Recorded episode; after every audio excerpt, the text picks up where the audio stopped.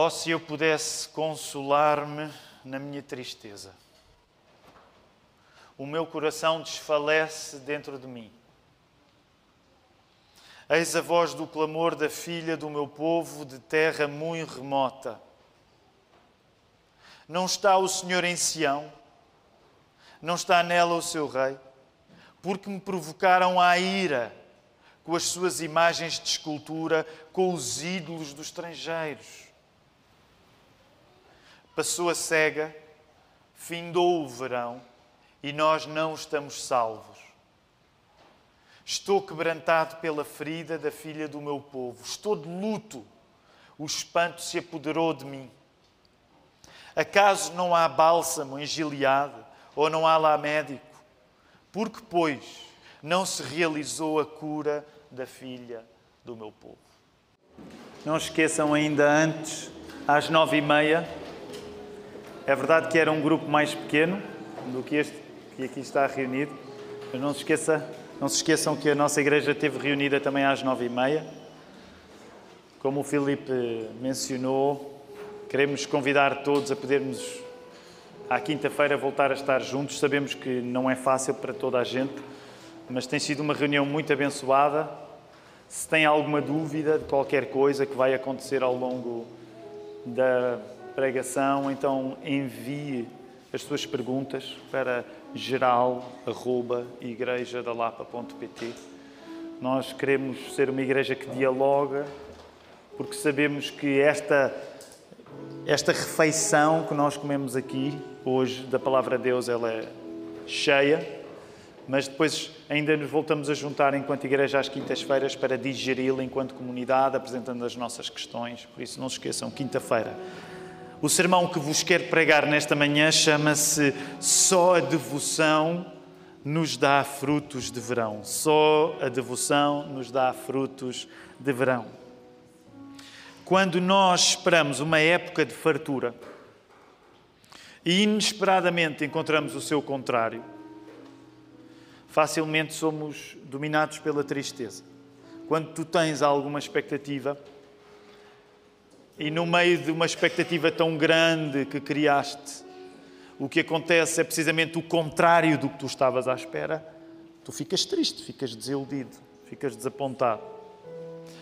E eu quero lembrar-te hoje o exemplo do profeta Jeremias, porque foi o profeta Jeremias que nós tivemos a ouvir na leitura da palavra de Deus, como um homem que, de uma maneira muito especial e intensa, sabe bem o que é ter expectativas frustradas. Um homem que viveu grandes tristezas, que viveu um momento da história do seu povo de penúria profunda.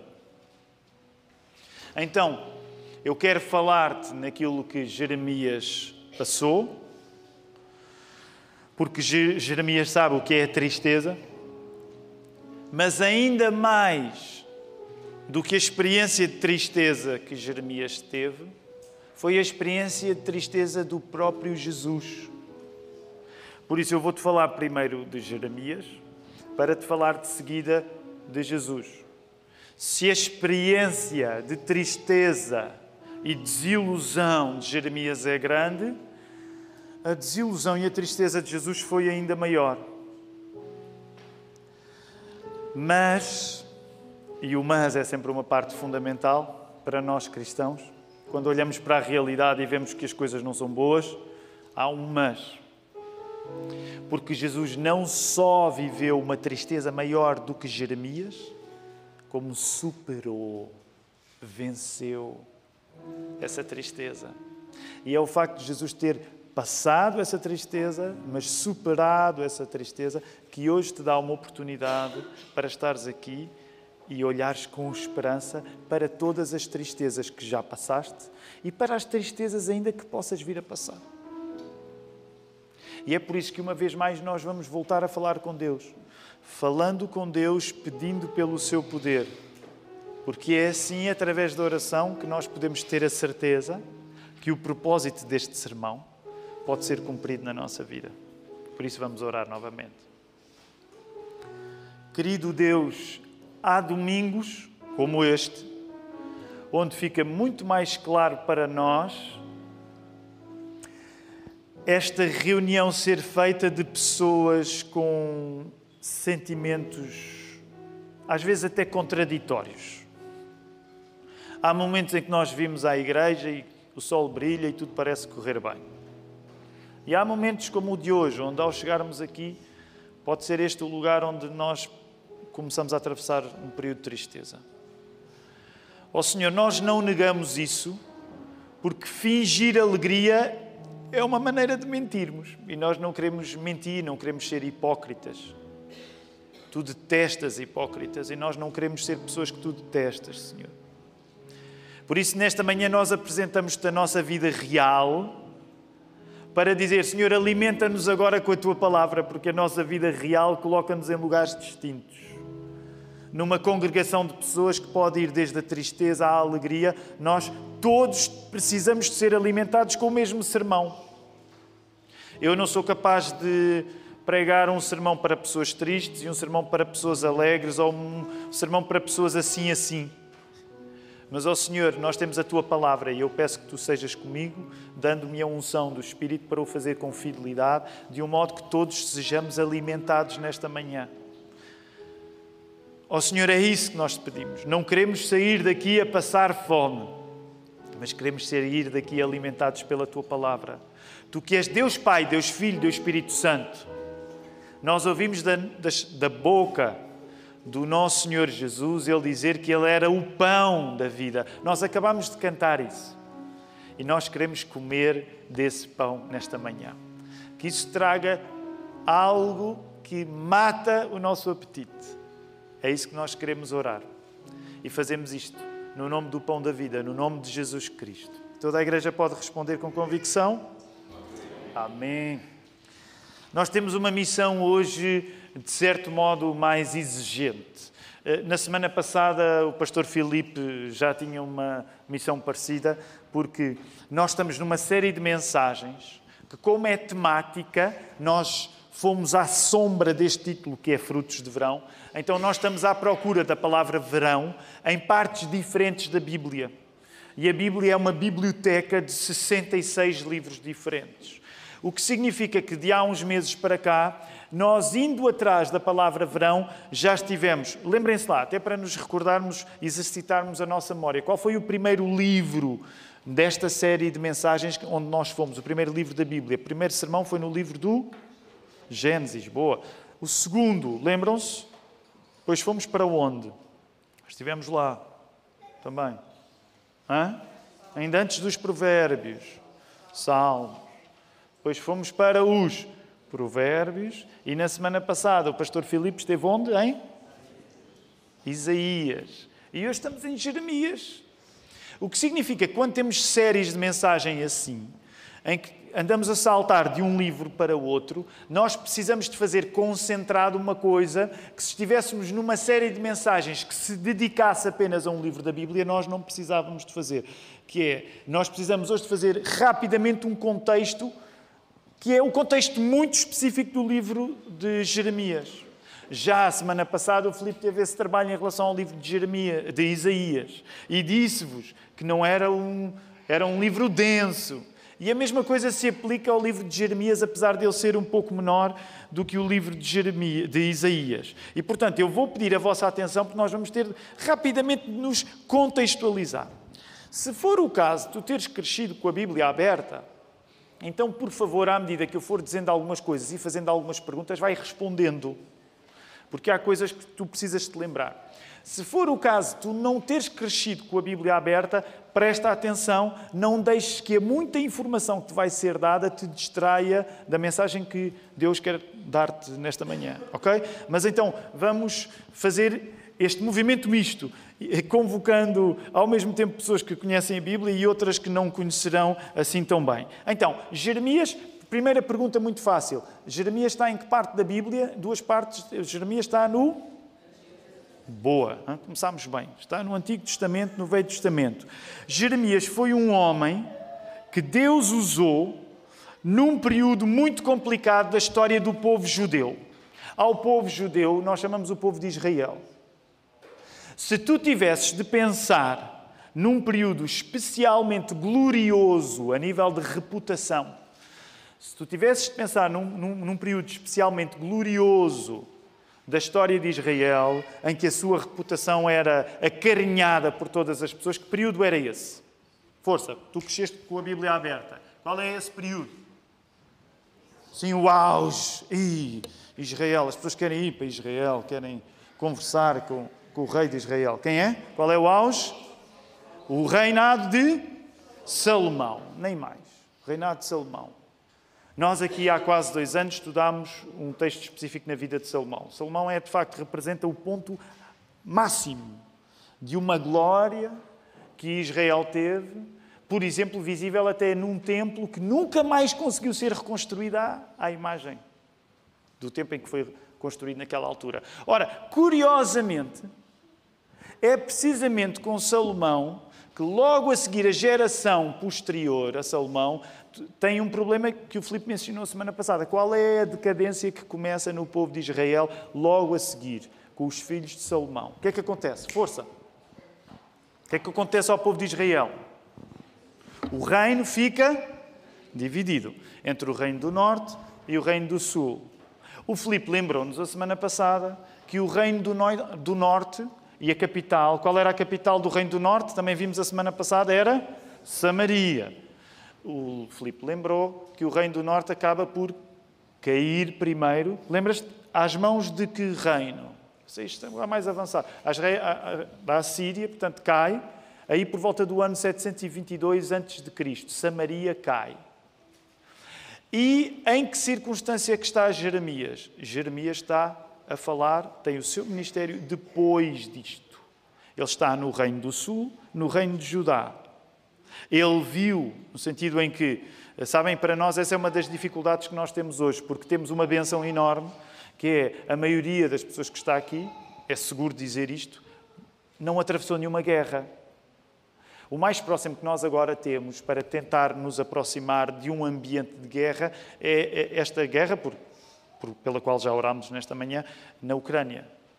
Eh, mas graças a Deus tu não tens um, uma, uma experiência que antigamente era muito comum as pessoas terem, que era atravessarem guerras.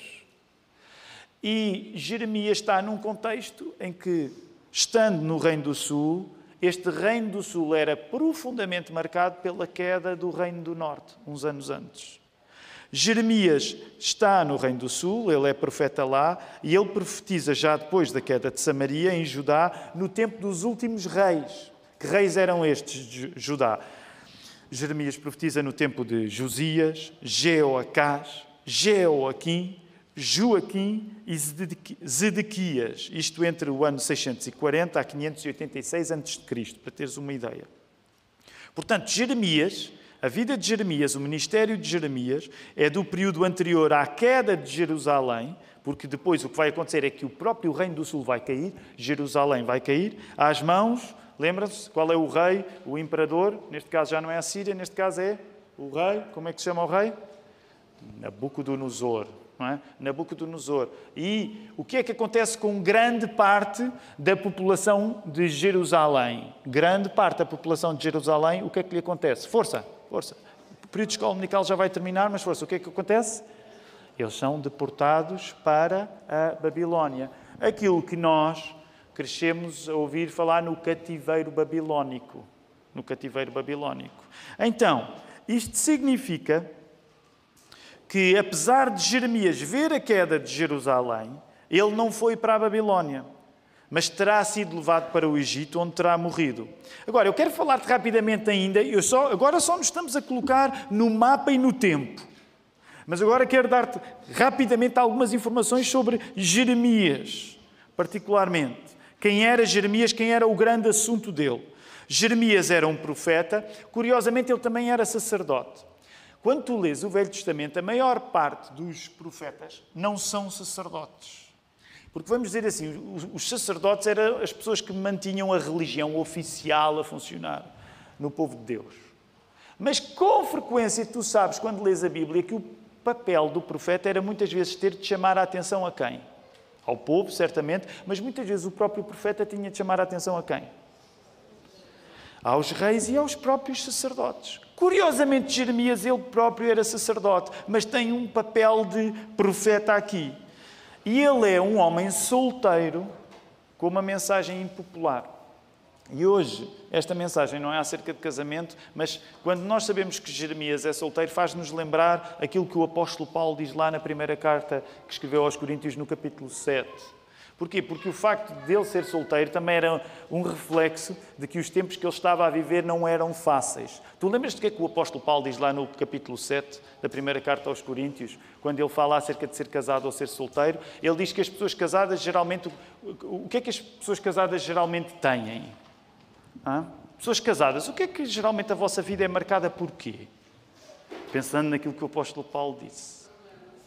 Muito bem. Eu agora senti firmeza, porque o primeiro turno as pessoas foram assim com leveza e parecia que estavam casados, mas não estavam casados. Porque é precisamente isso que acontece quando tu estás casado. Tu vais ter problemas. E o apóstolo Paulo disse isso. Tanto que é por isso que ele também elogiava o dom do celibato. Porquê? Porque a pessoa que não casa está mais livre para se entregar ao trabalho de Deus. Então, também por isso é que Jeremias é quem é. Porque ele é um homem solteiro que nem sequer pode preocupar-se em manter uma casa, uma esposa e filhos. Ele, ele vive uma época muito urgente. E a mensagem dele é muito impopular. Podemos dizer que o ministério de Jeremias era duplo. Duplo porquê?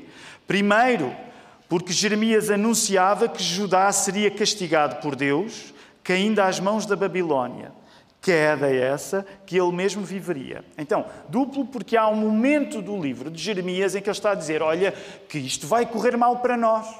Olha, que nós vamos ser castigados pela nossa idolatria. Nós não temos sido fiéis. Aquilo que nós vimos acontecer a Samaria vai nos acontecer a nós também.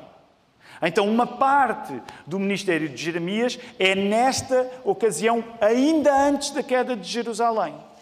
Mas o ministério de Jeremias é duplo, porquê? Porque, em segundo lugar, Jeremias, quando Jerusalém já caiu, vai anunciar que esse castigo não seria para sempre. E um remanescente do povo regressaria 70 anos depois a Jerusalém. Sabes, eh, uma das coisas que eu acho graça, eh, e agora digo acho graça com ironia, naturalmente, eh, é que há livros da Bíblia que de facto não são nada fáceis de ler. E sabes, eu tenho esta teoria. Eu sei quando uma pessoa não lê muito a Bíblia, quando é uma pessoa que, quando fala acerca de ler a Bíblia, é só facilidades. Quando alguém te fala do seu hábito que tem de ler a Bíblia e te dá a ideia que é só facilidades, essa pessoa não lê assim tanto a Bíblia. Porquê? Porque quando tu vais ler alguns livros da Bíblia é difícil. Alguém tem um amém para me dar? Alguém tem dificuldades a ler a Bíblia? É eu sou vosso pastor e eu tenho dificuldades em ler a Bíblia. Mas alguém tem? É que, por exemplo, quando tu lês o livro de Jeremias, porque é que isto é, olha, se quiseres, se não tiveres nada para fazer hoje, hoje é dia de descanso, começa a ler o livro de Jeremias e tu vais ver a dificuldade. Porquê? Precisamente por este contexto que Jeremias tem. Há ocasiões em que ele está a dizer, ainda antes de Jerusalém cair, se vocês não se corrigem, isto vai correr, correr, mal. Mas depois há outras alturas em que ele já está, já está a trazer uma palavra de esperança, a dizer: olha, isto já correu mal, mas correr mal não é o ponto final. Por isso é que quando nós lemos os livros proféticos, como o Filipe lembrava a semana passada, há uma dimensão de coisas que se concretizam e que se vão concretizando e que ainda se vão concretizar, que às vezes nos baralha quando lemos os profetas. E é o caso com Jeremias. Jeremias tem um ministério duplo, porque antes de Jerusalém cair às mãos de Nabucodonosor, ele está a ameaçar. A ameaçar. Depois de Jerusalém já ter caído às mãos de Nabucodonosor e de grande parte do povo ter ido para a Babilónia, ele está a consolar. Quando tu lês este livro extraordinário, há alturas em que tu te sentes ameaçado e há alturas em que tu te sentes consolado, porque a vida de Jeremias pediu as duas coisas. Curiosamente, quando nós estamos a ler este livro, a mensagem de Jeremias é dupla, vocês encontram aí essa explicação um, do ministério duplo, mas curiosamente a própria Babilónia acabaria por cair também. E de lá para cá, a Babilónia ganha uma ressonância na Bíblia. Qual é o livro do Novo Testamento que mais fala da Babilónia? O livro do Novo Testamento que mais fala da Babilónia? Apocalipse. O Apocalipse, quando fala da Babilónia, não está a falar desta Babilónia exatamente. Está a falar da Babilónia como um símbolo de todos os sistemas que são contra Deus. Portanto, ainda hoje há espaço para tu usares com uma linguagem bíblica, tu falares dos sistemas da Babilónia, porque o sistema da Babilónia é qualquer sistema político que se volta contra Deus. Eu digo sempre, faço sempre esta piadinha, mas para aqueles que ouvem reggae sabem bem disso, não é? Porque a música reggae está sempre a falar no Babylon System e o profeta Bob Marley fala abundantemente sobre isso. Precisamente porque ela fica como um símbolo de todos os sistemas que se voltam contra Deus. E Jeremias está, já, pensaste, já pensaram neste enquadramento incrível em a Babilónia vem lá, a Babilónia chegou, mas para aqueles que foram para a Babilónia, não temam, porque 70 anos depois, que é o, que é o espaço-tempo também equivalente à geração de uma pessoa, 70 anos depois o povo regressaria da Babilónia. Só para terminar de uma vez por todas este período de escola dominical. Quais são os livros que te falam no regresso da Babilónia? Também já os estudámos aqui há uns anos na igreja. Fala aí. Diz lá. Quais são os livros no Velho Testamento que te falam do regresso da Babilónia? Esdras e Neemias. Portanto, esta história da Bíblia, ela de facto ela é exigente, mas vale a pena nós entrarmos nela e vamos terminar antes, vamos terminar, agora vamos ao, texto propriamente dito. Fiquem descansados, não vai levar assim tanto tempo. Mas antes de irmos lá, recorda isto: Jeremias pregou no pré-exílio e durante o exílio.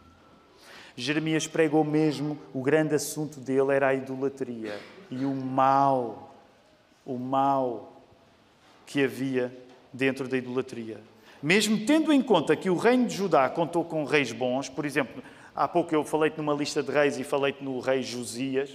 Se tu cresceste a ler a Bíblia, sabes que o rei Josias foi um rei bom, que promoveu boas reformas religiosas. Mas a verdade é que mal vinha um rei bom, o que é que acontece? Quando tu estás a ler a Bíblia, um, e tu que já leste a Bíblia do início ao fim, qual é o sentimento que tu tens quando estás a ler algumas partes do, do Velho Testamento, sobretudo os livros históricos, como uh, os 1 e 2 Samuel, 1 e 2 de Reis e 1 e 2 de Crónicas? Qual é o sentimento que tu tens? De repente há um rei bom que vem. O que é que acontece logo a seguir? O próximo geralmente é duplamente mau em relação ao bom. E às vezes nós ficamos até admirados com como é que um rei bom pode ter um filho tão mau? E como é que um filho mau pode ter, um, às vezes, um filho bom? Então, esse é um padrão meio louco que na Bíblia acontece vez após vez. Vem um rei bom, mas logo a seguir o povo afasta-se outra vez. E é essa indignação que está presente no texto que nós temos à nossa frente, já vamos voltar a lê-lo. É essa indignação, como é que é possível que depois de vocês provarem as coisas boas que Deus vos dá, vocês se afastem outra vez. E claro que se nós formos sinceros, nós olhamos para este padrão bíblico e dizemos: este padrão não é só da Bíblia. Eu conheço este padrão noutro lugar. Onde é que tu conheces este padrão noutro lugar? Em que outro lugar é que tu conheces este padrão que tu encontras na Bíblia, das pessoas logo a seguir a Deus fazer uma grande coisa por elas, elas voltarem-se a afastar? Em que outro lugar é que tu encontras este padrão? Ser sincero na tua vida. Na tua vida. Tu encontras esse padrão em ti. Ah, como é que o povo de Israel, ah, eu não compreendo o povo de Israel, como é que eles podem afastar? Para um pouco e pensa. O povo de Israel, nesse sentido, és tu, que vez após vez te afastas de Deus. Sabes, uma das coisas interessantes no livro de Jeremias é que, por exemplo, quando ele chega ao capítulo 34, e não precisas de abrir, no meio de uma vida tão difícil a ter de estar sempre a, a, a falar contra a, a, idolatria do povo, no capítulo 34, por exemplo, ele vai fazer o anúncio de uma nova, tens ideia? Que eles estão mais lembrados? De uma nova, de uma nova, em Jeremias, de uma nova aliança. Um novo pacto. E porquê é que eu te lembro isto? Porque isto significa uma coisa: ler Jeremias é ler um momento bem complicado da história do povo judeu, mas também é ler um momento de grande esperança para nós, que somos gentios aqui no século XXI.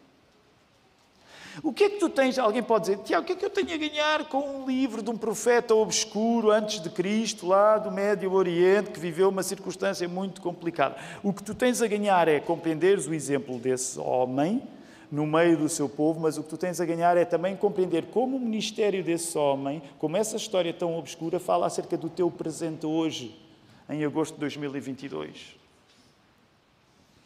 Porque no meio de circunstâncias drásticas que ninguém quer viver, que eram aquelas que Jeremias atravessava, ele vai não só trazer esperança para o povo dele, que regressaria do exílio, mas ele vai trazer esperança para ti hoje. Porque ele vai falar na nova aliança que já não seria uma aliança apenas étnica, já não seria apenas uma amizade especial entre Deus e o seu povo, o povo de Israel, mas Israel como o símbolo de um Israel muito maior. Quem é o Israel muito maior de que tu fazes parte hoje? Como é que se chama esse Israel muito maior de que tu fazes parte hoje, mesmo tendo em conta que não és judeu? Como é que se chama esse Israel? É a igreja. É a igreja. A igreja é o novo Israel. E Jeremias já te estava a ensinar isto. Por isso, isso significa que, mesmo coisas que não têm nada a ver contigo, passaram-se há milhares de anos, tu podes aprender com elas. E o nosso texto hoje, no capítulo 8, vamos voltar a ele, pertence a uma das várias secções que o livro de Jeremias tem de juízo sobre Judá. Esta é mais uma das partes, quando tu lês o livro de Jeremias, está a haver juízo condenação contra Judá, como falava o Filipe na semana passada, na importância dos momentos de juízo. Mais uma vez, esse padrão está aqui a acontecer. E nós vemos as palavras que Jeremias usa. Agora, vamos voltar a lê-las, porque eu quero que tu voltes a lê-las, e, e partilhei isto com o primeiro turno e vou voltar também a repetir aqui. Que é, sabem, cada vez mais nós sentimos a necessidade, enquanto igreja, de ler os textos como deve ser. E, e, às vezes temos de admitir que nós não somos muito bons a ler os textos bíblicos. Parece que estamos a ler uma, uma lista telefónica. Eu sei que para as novas gerações eles não sabem o que é, é uma lista telefónica, porque já não precisam de usar. Aliás, nunca perguntei isso aos meus filhos se eles sabem o que é, é uma lista telefónica, mas uma lista telefónica era uma coisa onde estavam escritos os, os números de telefone das pessoas. E quando tu não sabias um, um, um número de telefone, ias à procura do nome da pessoa e encontravas lá o número de telefone e ia morada, ia morada. Portanto, não era uma leitura agradável, era uma leitura informativa. Tu, quando lês a Bíblia, não deves lê-la como se estivesse a ler a lista telefónica. Claro que isso nunca ninguém consegue lê-la da melhor maneira, mas eu quero que tu voltes a este texto e, correndo o risco até de eu dramatizar um pouco outra vez, já o li, mas eu quero que tu percebas o que é que está a acontecer aqui no texto, está bem? Portanto, volta aí. Jeremias 8, verso 18. O profeta Jeremias está a dizer-te: Tu agora já conheces melhor o profeta Jeremias, eu já te dei alguma informação útil para tu compreenderes melhor isto. E o profeta Jeremias está a dizer assim: Não há consolo para a minha dor. Meu coração desfalece dentro de mim. Este é o clamor da filha do meu povo que se estende por toda a terra. O Senhor não está em Sião. O seu rei não está ali porque me provocaram a ira com as suas imagens com um ídolo estrangeiro. O que está aqui a acontecer é o profeta Jeremias a dizer: então, mas esta casa não tem dono? Então, mas Jerusalém não tem um rei? Então, mas Jerusalém não tem o seu Deus? E o que tu vês no final deste verso é precisamente a ira de Deus a aparecer. Curiosamente, em algumas traduções, tu tens precisamente este verbo aqui, provocar. Não me provoquem a ira. E tu tens aqui a zanga divina. Sabes, uma coisa que eu quero que tu entendas é que quando tu lês a Bíblia, tu vais encontrar Deus zangado. E se tu te afastares da zanga de Deus, tu vais perder o melhor de Deus. Porque tu não vais querer um Deus indiferente aos erros que tu cometes. Mas tu vais querer um Deus que, desejando o melhor para ti, Ele se irrita seriamente com o pior que tu fazes. Há pessoas que dizem assim: ah, o cristianismo, essa linguagem da ira de Deus, parece que Deus precisa de fazer terapia. Terapia precisas tu de fazer quando não entendes que Deus não ser indiferente aos males que fazes é do melhor que podes ter na tua vida. E é interessante a linguagem acesa, provocar a ira. Não me provoquem. Vocês alguma vez já ouviram alguém dizer: Não, não me provoques, não me provoques. Então repara, o que é que significa? Significa que a idolatria é sempre uma provocação a Deus. Então, mas não há um Deus verdadeiro que sou. Eu e vocês andam aí a perder tempo com outros, que nem deuses são. Então, mas o que é que vem a ser isto? Mas esta casa não tem dono? Mas Sião não tem, não tem o seu Deus? É este o tipo de linguagem que tu estás a encontrar aqui. Olha o verso 20, que é hoje a razão pela qual nós viemos parar este texto. O tempo da colheita passou, findou o verão e nós não estamos salvos.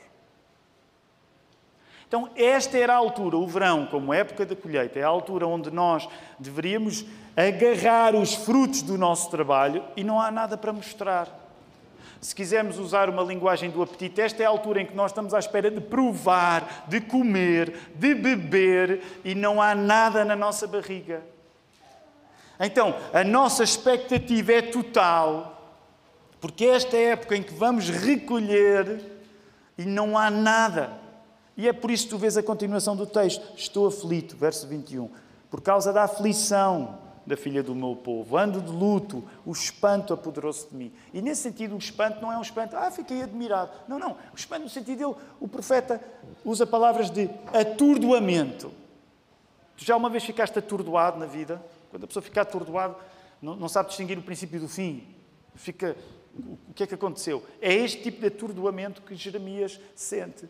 Também por isso é que Jeremias acaba por ocupar um lugar importante na Bíblia, que é muitas vezes chamado o profeta quê? É o profeta chorão. Porque se tu queres um profeta que de facto chora, que se lamenta, Jeremias é esse homem. Tanto a seguir que vem um livro chamado Lamentações de Jeremias. Por acaso, olha aí, o verso 22, não há bálsamo em Gileade, nem médico, porque não houve cura para a filha do meu povo.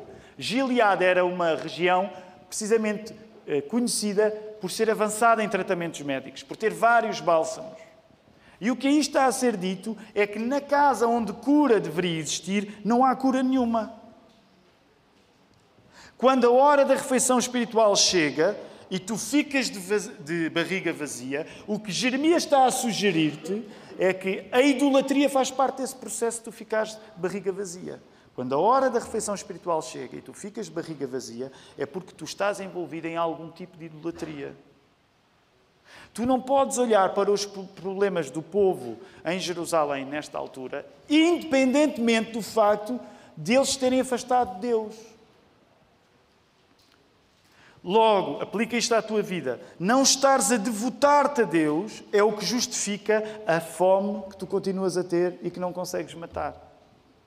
Sabem, por isso, muitos autores ao longo da história sempre disseram que a insatisfação natural que nós sentimos é uma das razões que mais eficazmente demonstram que só Deus consegue tomar conta de nós. Porque há uma fome constante. Há uma fome constante que nenhum projeto, por muito ambicioso que seja que nós consigamos atingir, nos consegue preencher. Portanto, o que eu quero que tu pensas é que há muita fome que tu passas hoje que acaba por estar inevitavelmente ligada ao facto de tu devotares mais a outras coisas que não a Deus. E essa é uma definição possível de idolatria. Tu não tens frutos de verão, usando esta linguagem, porque o que é de Deus, tu tens dado a outra pessoa ou outra coisa. E é por isso que quando Jeremias fala isto tudo, a linguagem dele é de um pesar total, é de uma tristeza profunda. É isso que tu vês a encontrar. Não há consolo para mim.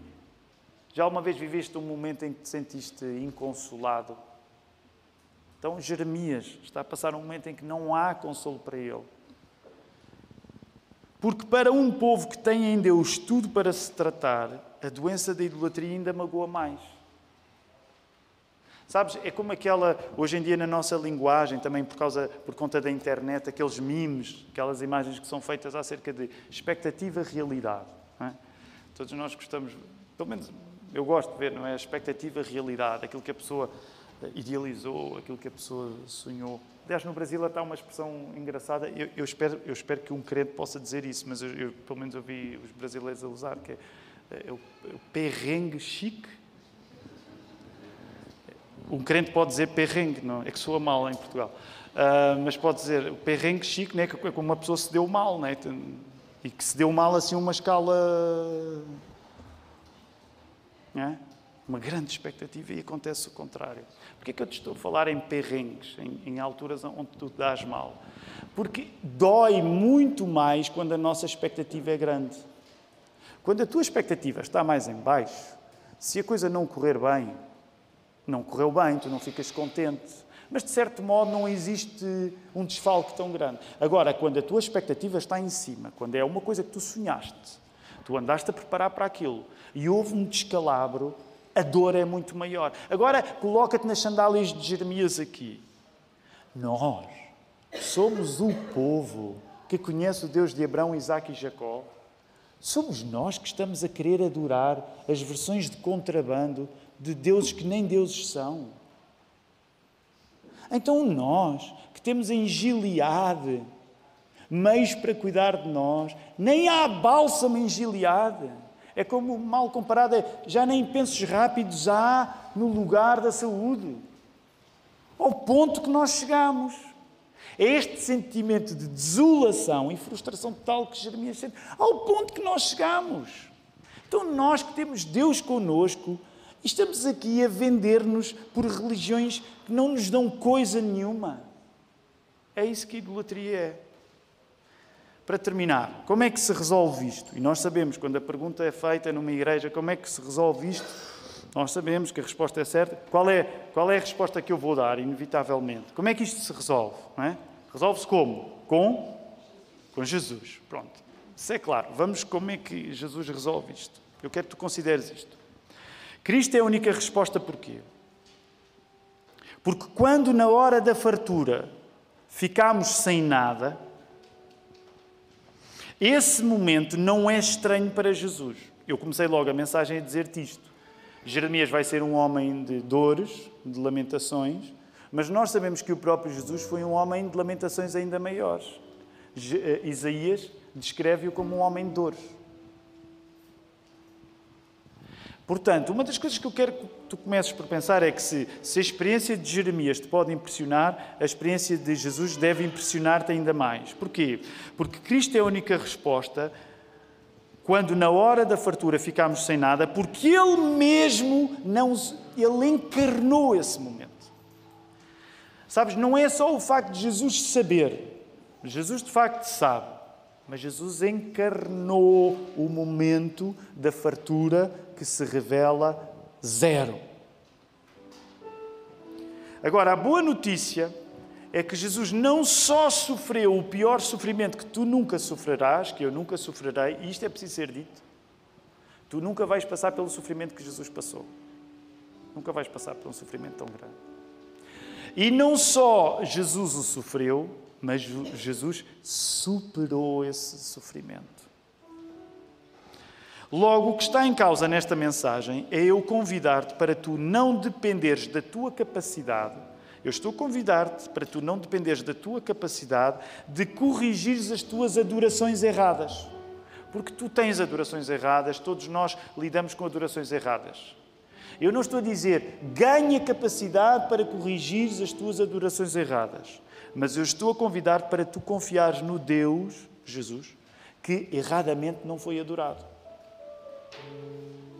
A nossa entrega a Cristo é a única resposta a qualquer tempo de tristeza e penúria, porque Jesus, que passou por essa tristeza, que passou por essa penúria, como eu e tu nunca vamos passar, tem como torná-las em esperança. O que é que nós dizemos sempre com muito gosto quando recitamos o Credo dos Apóstolos? Que Jesus está sentado à direita do Pai.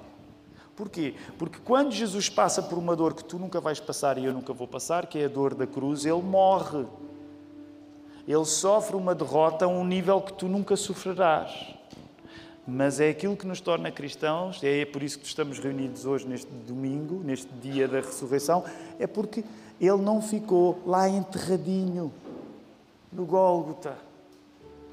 Jesus não ficou na sepultura apenas para te inspirar. Olha, ele era um homem que sofreu.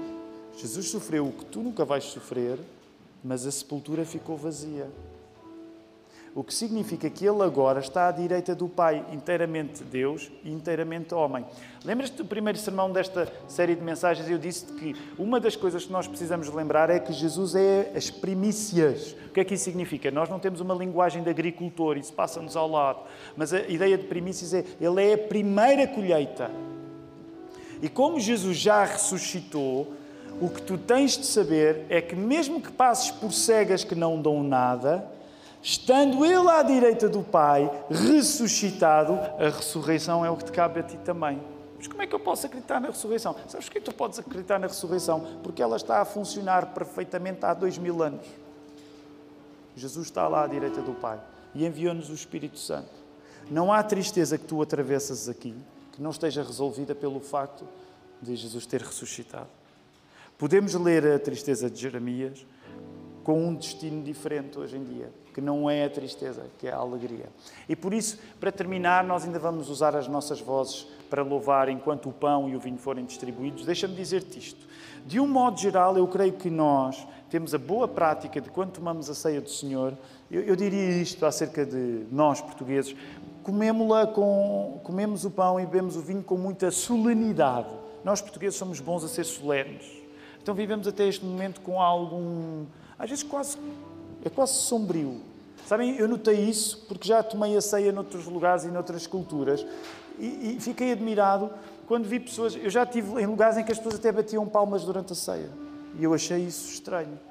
Mas sabes uma coisa que eu tenho vindo a pensar desde que assisti a outras maneiras de tomar a ceia? Toma a ceia como tomas sempre, não mudes nada por minha causa hoje. Mas é que nós nos esquecemos da medida de alegria que existe. E, e temos a tendência de focar tudo na morte. Mas não te esqueças que tu estás a celebrar a morte de Jesus. Isso é uma coisa seríssima. Mas estás a celebrar a ressurreição. Estás a celebrar o facto de, por muita tristeza que te aconteça, e mesmo que tu morre, morre, imagina que tu até morres triste. Esse não é o ponto final da tua vida, porque Jesus já ressuscitou. E tu, quando confias nele, ressuscitado serás também. Vamos celebrar isso mastigando com gosto o pão, bebendo com gosto o vinho.